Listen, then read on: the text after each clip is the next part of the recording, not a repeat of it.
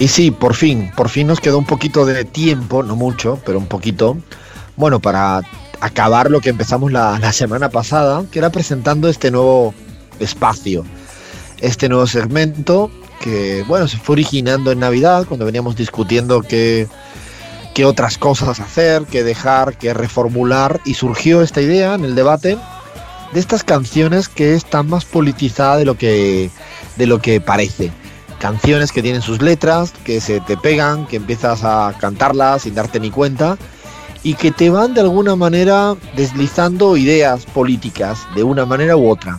La semana pasada arrancamos con Shakira, pero fue así como un abrebocas, algo dijimos y esta semana había más, porque yo lo que no me creía, y, así me peleo con Abraham, con Crismar, con Leandro, cuando me cuentan cosas que yo, no, esto es imposible, chicos, cuéntenlo bien. Bueno, sí, me demuestran que verdaderamente Shakira tuvo una época en la cual sus canciones tenían un componente político, pero importante.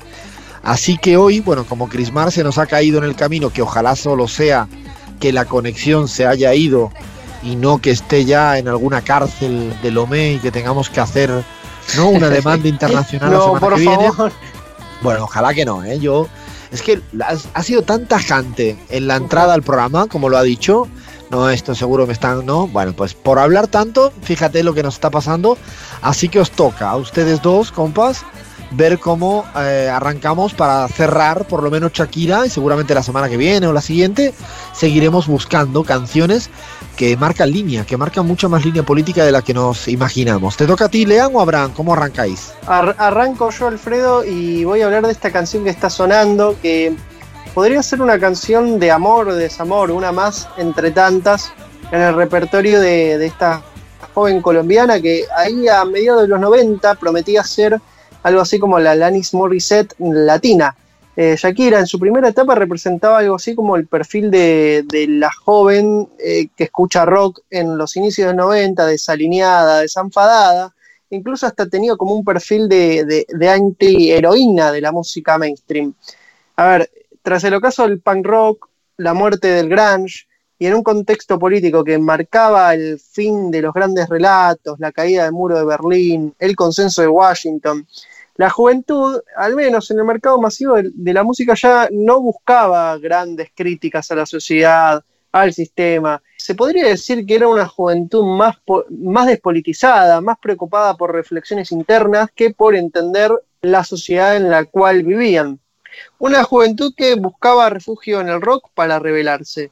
Pero rebelarse, ¿qué implicaba? Rebelarse contra sus propios fantasmas, contra su familia, ya no tanto contra un sistema. Todo eso se ve representado, esa, esa radiografía que acabamos de hacer se filtra y se deja escuchar en esta canción de forma implícita.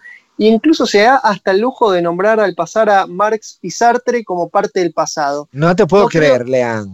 Así es, Alfredo, no creo de Shakira, se llama el tema, y habla de una adolescente o post-adolescente descreída de todo, incluso de ella misma, que se aferra solo a la creencia en una persona. Dice ahí, como bien escuchábamos, no creo en Venus ni en Marte, no creo en Carlos Marx, no creo en Jean-Paul Sartre. Así, de esa forma, eh, diagnosticaba, si se quiere, a la juventud en los 90 Shakira. ¿Qué te si parece? tú a mí me dices, Lean, que una letra de Shakira va a tener una línea que diga no creo en Marx o no creo en Jean-Paul Sartre, yo te prometo que te digo estás totalmente loco que te tomaste, Lean. Pero sí, pero, eh, pero sí, eh, literal, pero ¿no? Sí. Aparece sí, sí, así y me lo demuestras así, se lo demuestras a toda la audiencia. Y tampoco, la verdad que quizás no me imaginaba esa, a esos inicios de Shakira rebelde, ¿no? Desde una visión, como, ¿no? Contra todo, ¿no? Contra el sistema, fuera lo que fuere. Así es, Alfredo, una versión punk, si se quiere, de Shakira. Y ahí eh, mi compañero Abraham tiene otra canción que rescatamos de este álbum que también tiene un mensaje entre líneas, ¿no? No, es que es un álbum realmente maravilloso y cuando uno hace el contraste, ¿no? Con las letras de ahora, estoy viendo ahora mismo la letra de Loca, solo por curiosidad, compas. Empieza la primera frase así, él está por mí y por ti borró y eso que tú tienes todo y yo ni un kiki. Bueno, eso es la Shakira de hoy, eso es la Shakira de hoy. A ver, pero espera antes... un momento, espera, espera, espera, Abraham, no pases tan rápido eso. pues, Tú puedes repetir esos versos porque es, esta es canción de hoy de Shakira, ¿no? De hecho, estoy seguro que ya la estamos escuchando. Loca es la canción, bueno, muy famosa de Shakira. Él está por mí y por ti borró. Y eso que tú tienes todo y yo ni un kiki. Es real, es el trabalenguas que es popular, muy bailado en las discotecas. Pero vamos a reivindicar en este espacio, compas, a la Shakira de la gente, a la Shakira con la que muchos nos enamoramos cuando recién arrancaba su carrera. Y bueno, hay una canción maravillosa, Octavo Día, compas. No sé si le han puesto eh, atención a la letra, es realmente increíble. Para quienes hemos tenido la oportunidad de leer la Biblia, aunque sea por curiosidad, por cualquier eh, razón, en el libro del Génesis, el primer libro de la Biblia, se dice que Dios creó el mundo en siete días, así que ese octavo día que implantó Shakira hace referencia a lo que sucedió cuando Dios acabó de crear el mundo y se fue a tomar un descanso, dice la letra. Así que Shakira hace un acercamiento a la figura humanizada de ese Dios que al regresar a la Tierra para ver cómo va la cosa, encuentra un desastre infernal que se ha convertido en un desempleado más de la tasa que anualmente está creciendo sin parar, para luego hacer una crítica de un mundo en el que los gobiernos y los medios de comunicación manipulan la verdad y los valores de la sociedad. Realmente es una letra muy profunda, Alfredo. No sé si la has puesto Atención. No, no, pero además te lo digo en serio, me sigues hablando de que Shakira estaba cuestionando primero una reflexión así más filosófica, bueno, a su manera, está bien, pero que tenía esta relación con lo que ocurría en ese mundo donde no los gobiernos tienen una responsabilidad, donde los medios de comunicación manipulan los valores de la sociedad. Te, te digo en serio, ¿eh? ¿Dónde quedó esa Shakira? Aunque a veces, ahora que lo habláis ambos, algún ramalazo de, no sé, de cuestiones políticas cuando ha criticado lo que está pasando Colombia, eh, los niños de la Guaira colombiana. Eh, a, veces le, sale un brote de esa juventud, quizás luego pues se convirtió más en un instrumento ¿no? de, de, la música actual, ¿no? Pero en algún momento yo creo que le brota alguna cosa de esta. Eh, ¿Podemos pasar, pasar la canción un ratito, Fer? de, esta última que presentaba Abraham, que entiendo que es octavo día. A ver, dale play, Fer, escuchémosla. Mientras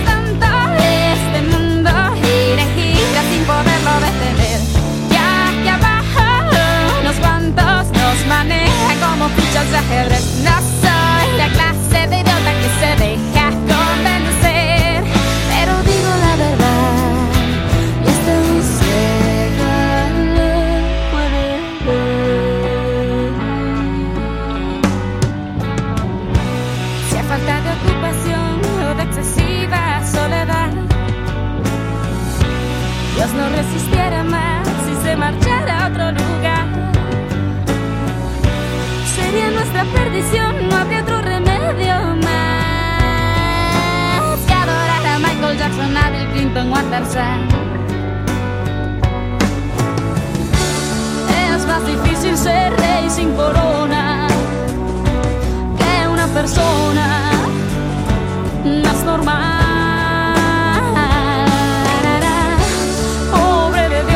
salen revistas, no es modelo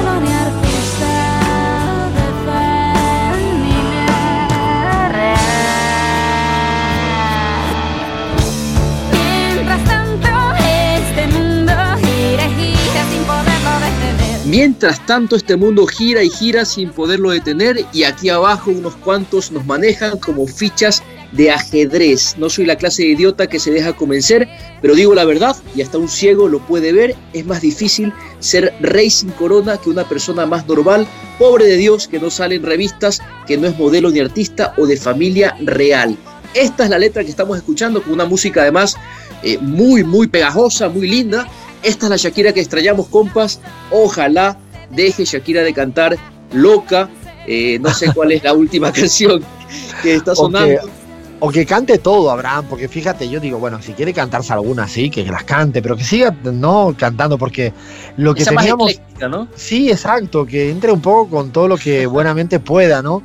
Porque lean, hay muchas más canciones de, su época anterior en las cuales le hacía guiños permanentemente a cuestiones, eh, no sé si políticas, pero sí de la vida más cotidiana, ¿no? Hoy en día que no se entiende, yo al menos no entiendo muy bien las letras, después son pegadizas y me la paso bien, ¿eh? Tampoco hay que decir sí, todo el tiempo hay que hacer filosofía.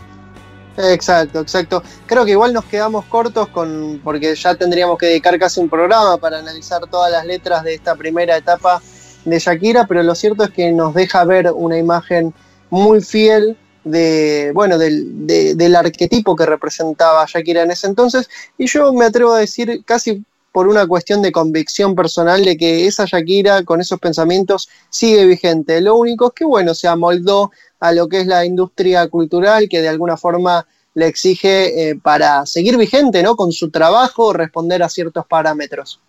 Sí, es tal cual. Yo creo que ahí es, de hecho, con este segmento también queremos abrir este espacio, ¿no? El, un poco romper el mito en el cual, igual que hemos hecho con el fútbol, ¿no? También en la música o en la música mainstream, en la música más hegemónica, pues también hay mucha, mucho espacio para la política y a veces incluso en esas canciones que tienen letras que no nos damos cuenta, pero que hay algún guiño. Hoy era el día de Shakira, ¿no? Por ahí había algún otro más de la semana que viene. ¿Quieres adelantar, Lean Abraham, del listado que teníamos o lo dejamos así a modo de interrogante? Uy, tenemos muchísimo. Sí, sí, sí, tenemos, tenemos varios, pero algunos hay que, hay que rediscutirlos porque son en inglés, no sé si te va a gustar. No, no, no, no, no, ok, bueno, a Rubén Blades, ¿ah? Podríamos adelantar ese. Blades, ahora recuerdo que lo dijimos también, bueno, se, lo escribimos así en nuestro trabajo de semana a semana y lo de Blades me apetece también porque no me vayáis a decir que Blades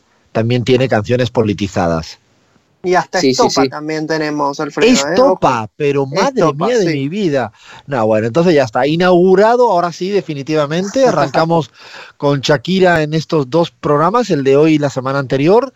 Y bueno, tendremos Blades, tenemos Estopa y pedimos a los oyentes ¿no? que nos lancen, que nos den otras ideas para seguir tratando semana a semana este nuevo espacio que ya sí queda formalmente inaugurado. Ahora sí, paro, porque la gata Emma ahora se me lanzó encima, pero ¿de qué manera? El tiempo se nos acaba. Más informativos y cerramos. Esto es La Pizarra.